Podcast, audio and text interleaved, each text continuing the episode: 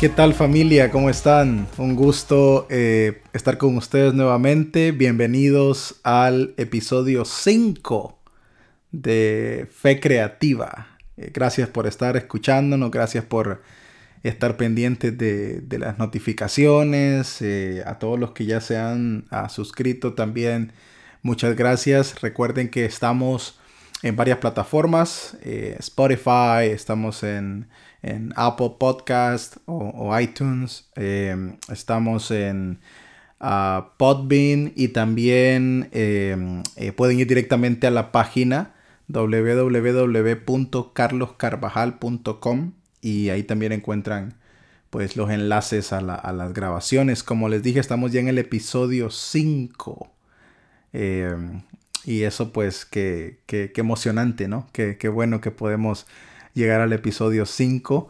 Recuerde que todos los jueves estamos sacando un, podcast. La semana pasada estuvimos hablando eh, acerca de, bueno, la ilustración, ¿no? Fue acerca de, de la famosa parábola del hijo pródigo, como se le conoce, y hicimos varias aplicaciones, hicimos varias, varias cosas ahí que, que tienen que ver mucho con nuestra actitud y cómo estamos eh, reflejando la imagen y el carácter de Dios al mundo. Eso es sumamente eh, importante y hablamos de que la percepción que yo tengo de Dios eh, es solo eso, es mi percepción de Dios y, que realmente no puedo imponer o pretender transmitirla a otros sobre todo si es una percepción equivocada de, Dios, que, que, existe mucho en el cristianismo, porque esa percepción de Dios, aunque decimos que es bíblica, realmente es más, eh, está más asociada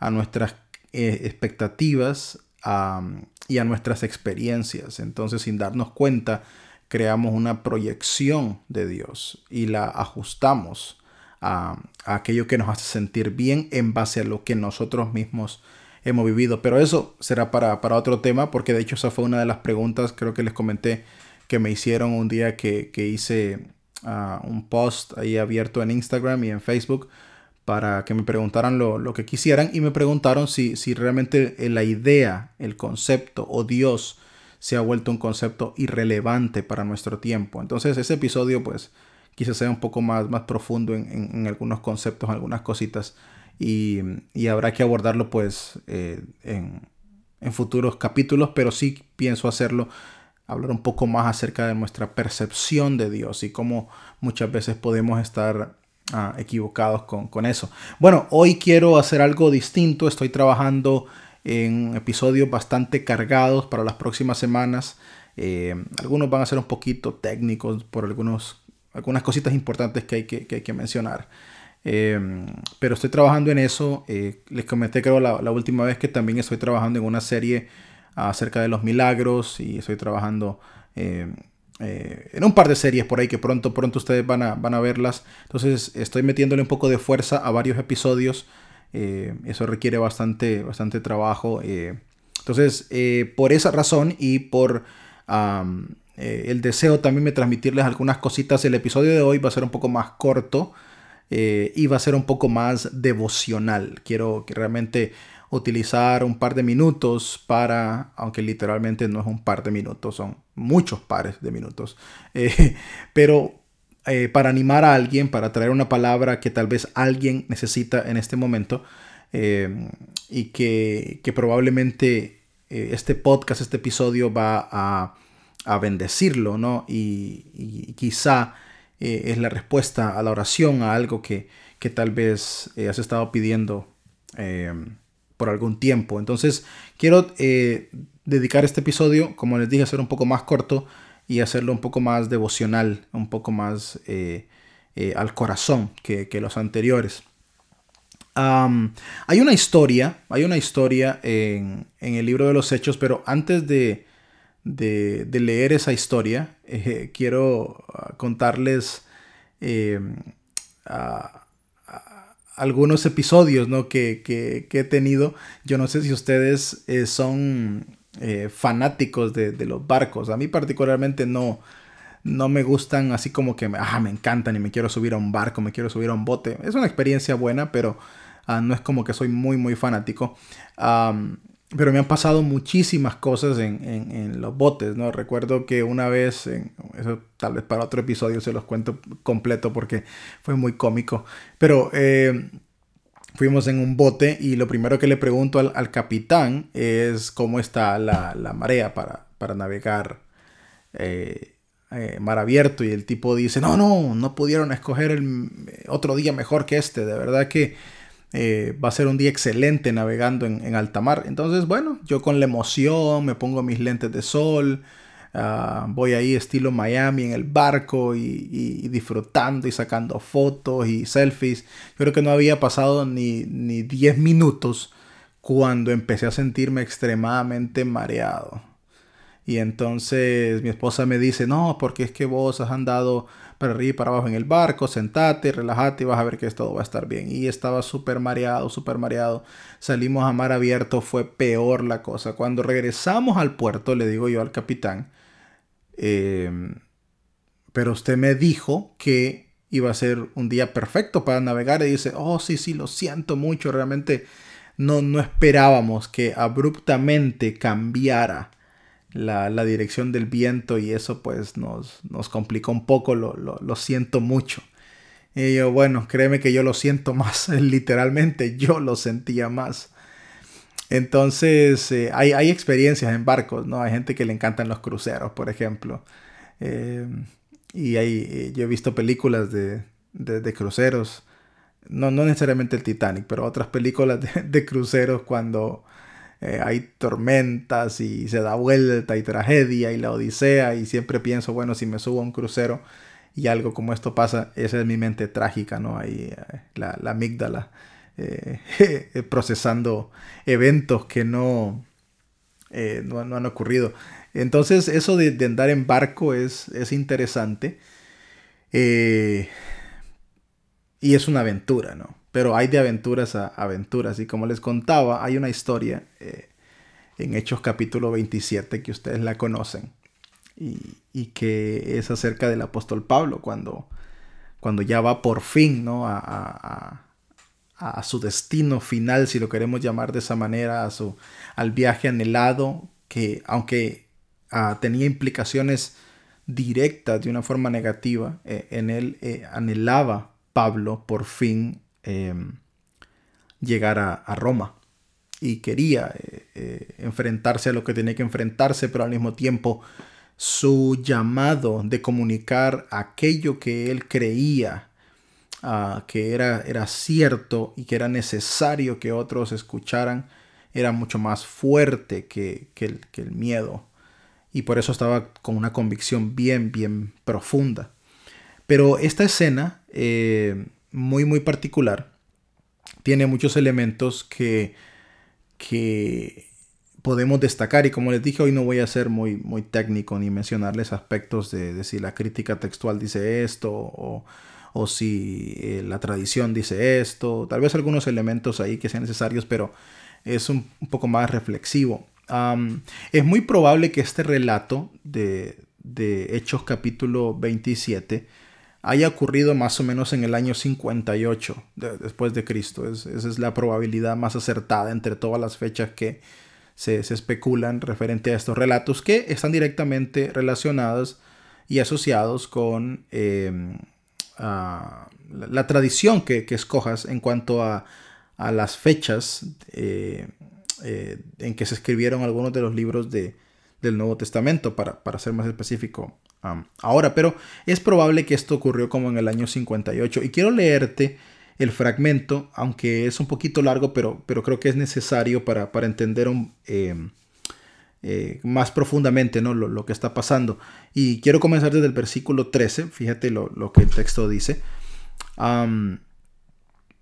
cuando un viento suave comenzó a soplar desde el sur, los marineros pensaron que podrían llegar a salvo entonces levaron anclas y navegaron cerca de la costa de Creta.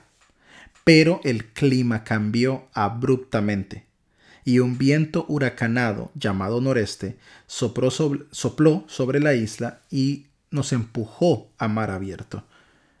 Probablemente Pablo, ¿no? Eh, haciendo esta narrativa, esto no está en el texto, eh, haciendo esta narrativa Pablo eh, y, Lucas a través de la tradición oral, pues captando los diferentes elementos de, esto, pero Lucas también después hace algunos, eh, algunas interpretaciones teológicas bien interesantes dentro de la misma narrativa. Entonces el versículo 15 dice, los marineros no pudieron girar el barco para hacerle frente al viento, así que se dieron por vencidos y se dejaron llevar por la tormenta navegamos al resguardo del lado con menos viento eh, de una pequeña isla llamada Cauda, donde con gran dificultad subimos a bordo el bote salvavidas que era remolcado por el barco. Después los marineros ataron cuerdas alrededor del casco del barco para reforzarlo.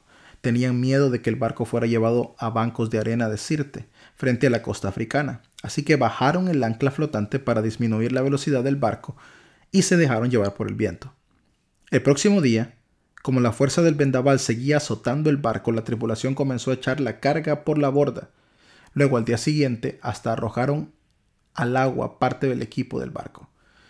La gran tempestad rugió durante muchos días, ocultó el sol y las estrellas, hasta que al final se perdió toda esperanza.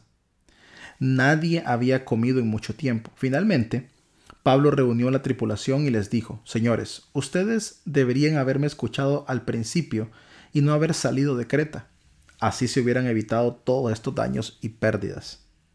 Pero anímense, ninguno de ustedes perderá la vida, aunque el barco se hundirá. Pues anoche un ángel del Dios a quien pertenezco y a quien sirvo estuvo a mi lado y me dijo, Pablo, no temas, porque ciertamente serás juzgado ante el César. Además, Dios en su bondad ha concedido protección a todos los que navegan contigo. Así que anímense, pues yo le creo a a Dios. Sucederá tal como Él lo dijo, pero seremos náufragos en una isla. Como a medianoche de la decimocuarta noche de la tormenta, mientras los vientos nos empujaban por el mar Adriático, los marineros presintieron que había tierra cerca. Arrojaron una cuerda eh, con una pesa y descubrieron que el agua tenía 37 metros de profundidad. Un poco después volvieron a medir y vieron que solo había 27 metros de profundidad a la velocidad que íbamos, ellos tenían miedo de que pronto fuéramos arrojados contra las rocas que estaban a lo largo de la costa, así que echaron cuatro anclas desde la parte trasera del barco y rezaron que amaneciera. Y bueno, eh, voy a parar aquí porque el relato sigue, sigue, este, y entra parte del capítulo 28. Luego eh, vemos que, que prácticamente el barco se desintegra por completo. O sea, entre todo este relato el barco se desintegra por completo y ellos terminan en, la isla de Malta. Y si ustedes están familiarizados con el relato, se darán cuenta que en la isla de Malta ocurren cosas interesantes. Era un día lluvioso, había mucho frío. Los habitantes de la isla preparan una fogata, reciben a los náufragos después de un accidente, van, los auxilian. Y en la preparación de la fogata, Pablo es picado por una serpiente venenosa. La serpiente lo, muerde y, y, la gente dice, ah, este está pagando algo, asesino, criminal, porque sobrevivió al naufragio, pero la justicia de la vida lo sigue persiguiendo y ahora va a morir eh, por esta serpiente venenosa, que todos conocían que era serpiente venenosa. Pero eh, Pablo no muere, simplemente se la sacude y, ya, y la gente ahora piensa que Pablo es un dios. Entonces, eh, y eso pues no, no, no, no es el fuerte de la reflexión de hoy porque podría explicar un poco el contexto de por qué la gente llegó a pensar eso y la reacción de Pablo y todo eso pero quizá para, para otro podcast o, algún episodio adicional eh, o devocional, no lo sé, no justamente hoy. El, centro de la historia para mí hoy es la tormenta. Sabe que una de las cosas que más me encantaría hacer, aunque mm, debo reconocer que causa temor, eh, es viajar en este famoso avión cazahuracanes. aquí en Miami, donde yo resido, la temporada de huracanes siempre es una cuestión de estrés, porque todos los huracanes, en teoría, ¿no? Deberían venir a estrellarse con nosotros. Entonces siempre es un estrés constante la gente para arriba y abajo. Cuando se escucha un huracán, el verano es caótico, pero luego agosto, septiembre, octubre es cuando se pone pues con, más tensión porque las tormentas más grandes se forman. Son las últimas de la temporada y pareciera que vienen de, una contra nosotros. Pero el famoso avión huracanes que sale de, de Nueva Orleans, eh, si no me equivoco, eh, o no sé si dependerá pues de, de, dónde se encuentre en el momento, cruza todos los vientos fuertes que van entre 100 o 200 millas por hora o más hasta llegar al ojo del huracán. La gente dice que estar en el ojo del huracán es, es precioso porque es, es silencioso, es pacífico y, y, puedes ver el giro completo del huracán dentro de ese, del, monstruo, ¿no? Pero cuando vas rompiendo los, los vientos, no ves nada. Hay videos, ustedes lo pueden buscar ahí en YouTube, no ves nada. Y me llama la atención porque en efecto podemos saber nosotros, porque el relato dice parte de, eso, pero también la descripción, tanto de Pablo como de Lucas, eh, es que esto fue un huracán, y fue un huracán grande, porque estuvieron dos semanas atravesando por eso. O sea, no fue una cuestión de, de días, de tres, cuatro días, fue un huracán fuerte, constante, que no permitía ver el sol y de noche no permitía ver las estrellas. Eso causa temor. Y los barcos antiguos no tenían sistemas de navegación o de seguridad tan avanzados como los que hoy tenemos. Estamos hablando de algo que ocurrió eh, hace casi dos mil años. Y de verdad que, que, deja mucho que pensar en la descripción del relato. Ahora, Pablo va a una misión particular. Ponte a pensar en esto.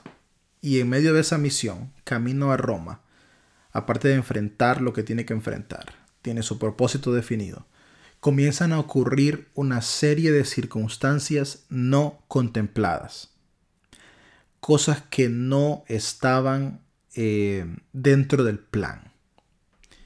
Y a Pablo no le queda de otra más que tener coraje. Tener coraje. Pablo redefine eh, en esta historia completamente la idea de, ganar. Completamente. Eh, ganar no significa llegar a tu destino. Ganar no significa cumplir el sueño o la meta o lo que siempre tuviste en mente. Ganar significa mantener tu identidad en el proceso independientemente de lo que ocurra. Y creo que, que eso es una palabra bastante fuerte y espero que, que alguien la esté recibiendo. Porque a veces pensamos que no hemos llegado a donde deberíamos y nuestra felicidad, nuestra nuestro gozo, nuestra plenitud no se experimenta porque yo creo que no he llegado a donde Dios me quiere llevar. Cuando en realidad lo que Dios me está diciendo es, el verdadero triunfo consiste en que tu identidad se mantenga en cada etapa del proceso. Cada etapa del proceso es ganancia. Cada etapa del proceso es ganancia.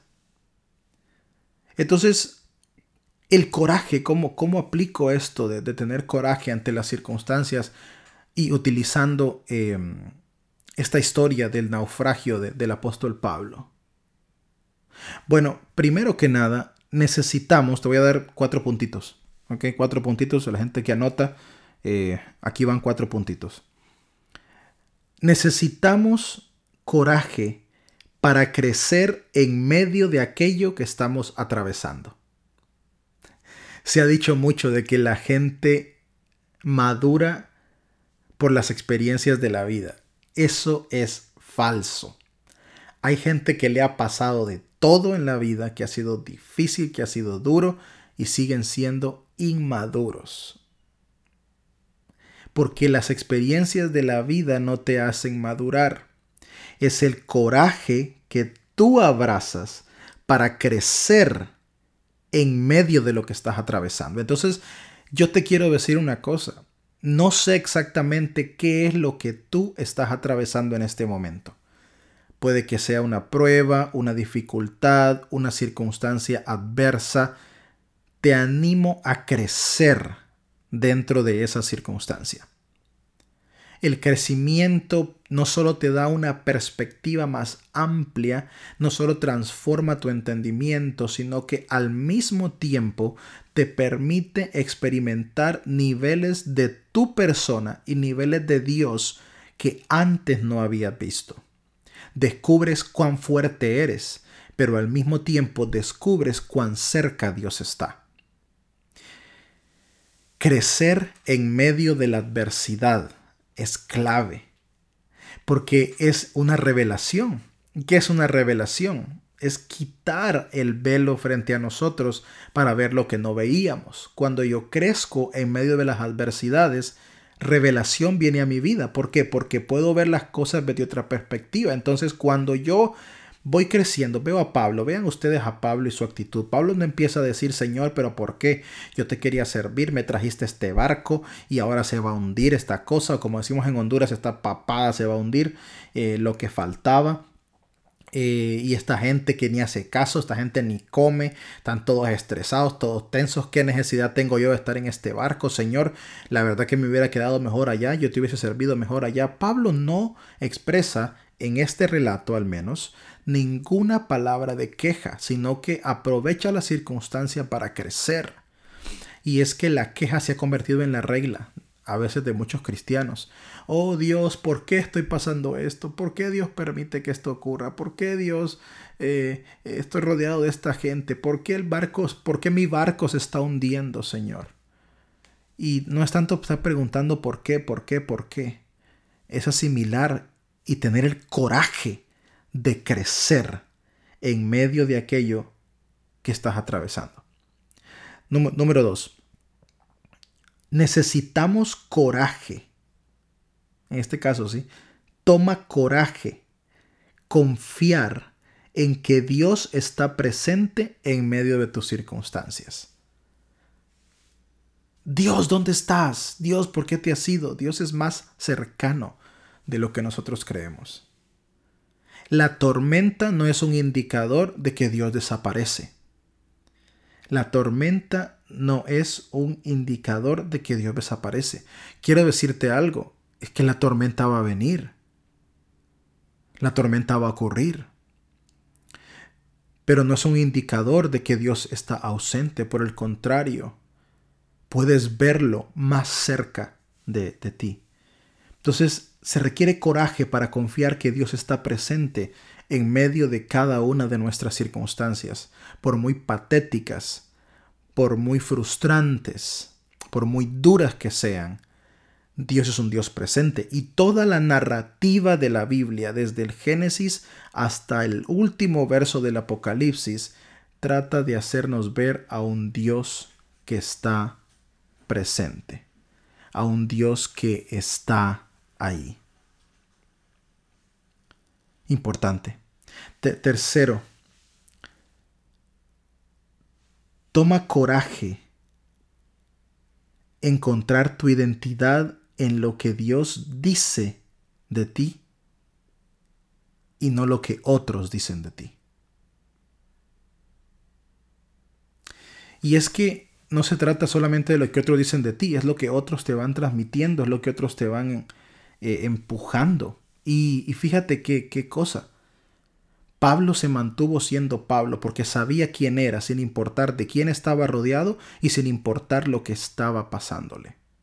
Entonces yo quiero animarte a que tu identidad se mantenga y que independientemente de quién está ahí, independientemente de de quién te rodea, lo que dicen de ti, lo que comentan, lo que te critican, independientemente de eso, quiero animarte a que mantengas tu identidad. Tu identidad, tu persona no puede estar condicionada a la gente que te rodea, a lo que piensan de ti o a las circunstancias que enfrentas. Porque tu identidad está directamente asociada con un llamado más profundo. Cuarto, y quizá esto va a ser como el, punto más relevante. Necesitamos coraje para ser quienes somos cuando estamos donde no queremos estar. Te voy a repetir esto. necesitamos coraje para ser quienes somos cuando estamos donde no queremos estar. ¿Te pasa eso? Hoy estás en un lugar donde no quieres estar. Quizá estás en un trabajo donde no quieres estar. Mantén tu identidad. Sé tú, independientemente de eso. Tal vez en tu casa hay un caos y es un, desastre, es una cosa fatal. No quieres estar ahí. Mantén tu identidad. Sé quién eres.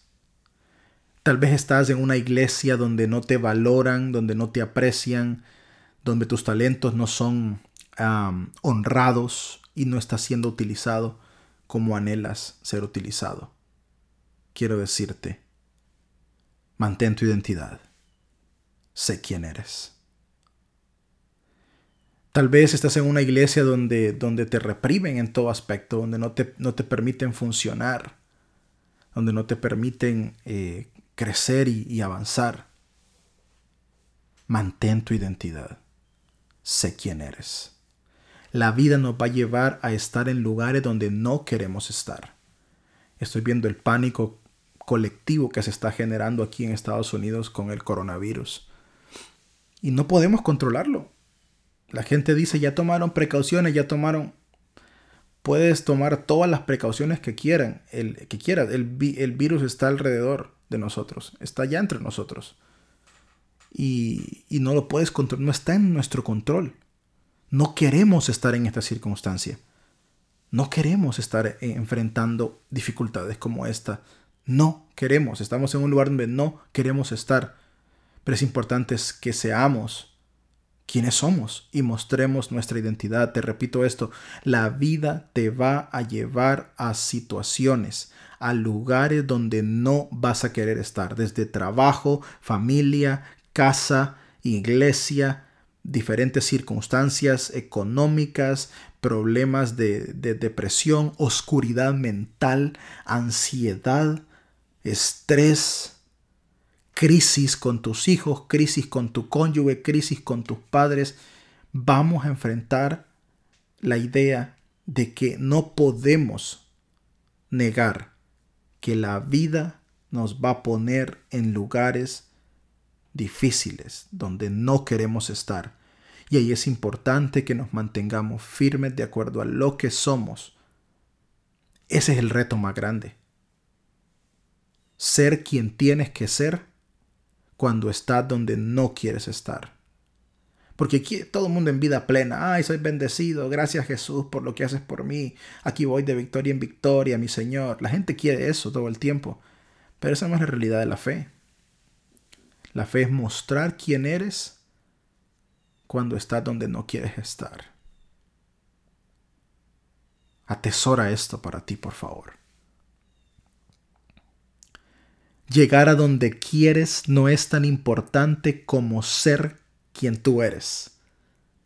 Para ser más específico, llegar a donde quieres no es tan importante como ser quien Dios te llamó a ser en el lugar donde estás ahora. Entonces, en el lugar donde estás ahora, ¿quién te llamó Dios a ser? Allí en, en tu trabajo donde estás frustrado con tu jefe, con tus compañeros, con tu rutina, allí en ese lugar frustrante, ¿quién te llamó Dios a ser?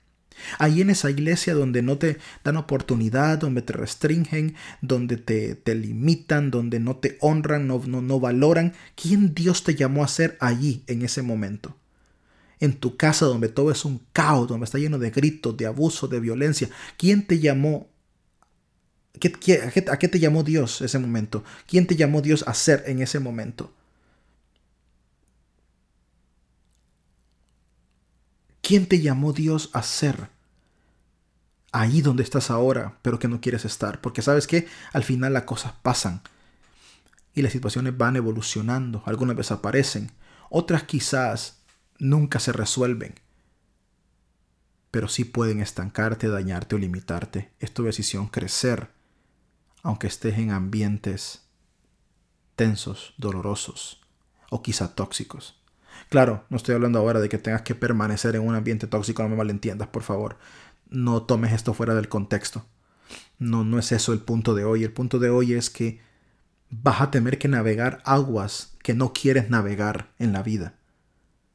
Y ahí debes demostrar realmente tu genuina identidad. Pablo entendió que su llamado ahí no se trataba de él, se trataba acerca de quién él podía ser para los que estaban en el barco.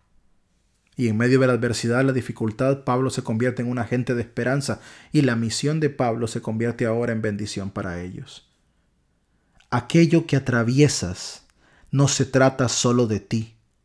Dios te ha dado la vida de muchos a tu cargo y quizá el barco que estás navegando ahora, laboral, financiero, familiar, religioso, ese barco en el que vas ahora, donde te sientes prisionero, a lo mejor Dios te quiere usar para traer palabra de libertad, de esperanza y de victoria a los que están a tu alrededor, a aquellos a quien no soportas, a aquellos a quien no toleras. Dios te está llamando, Dios te está invitando. Dios ha puesto su vida a tu cargo. Dios ha puesto su vida a tu cargo. Como hablábamos la semana pasada, ¿acaso soy yo guarda de mi hermano? Sí, de los que tienes a tu alrededor. Toma coraje para que crezcas en medio de lo que estás atravesando. Toma coraje para que confíes que Dios está presente en medio de tus circunstancias. Toma coraje para que encuentres tu identidad en lo que Dios dice de ti, no en lo que otros piensan. Y toma coraje para entender que debes ser tú, aunque estés en el lugar donde no quieres estar. El proceso es más importante que la meta. Te voy a repetir, el proceso es más importante que la meta. No sé dónde estás hoy, pero espero que esta palabra te haya servido. Nos vemos la próxima semana en un episodio más de ah, Fe Creativa.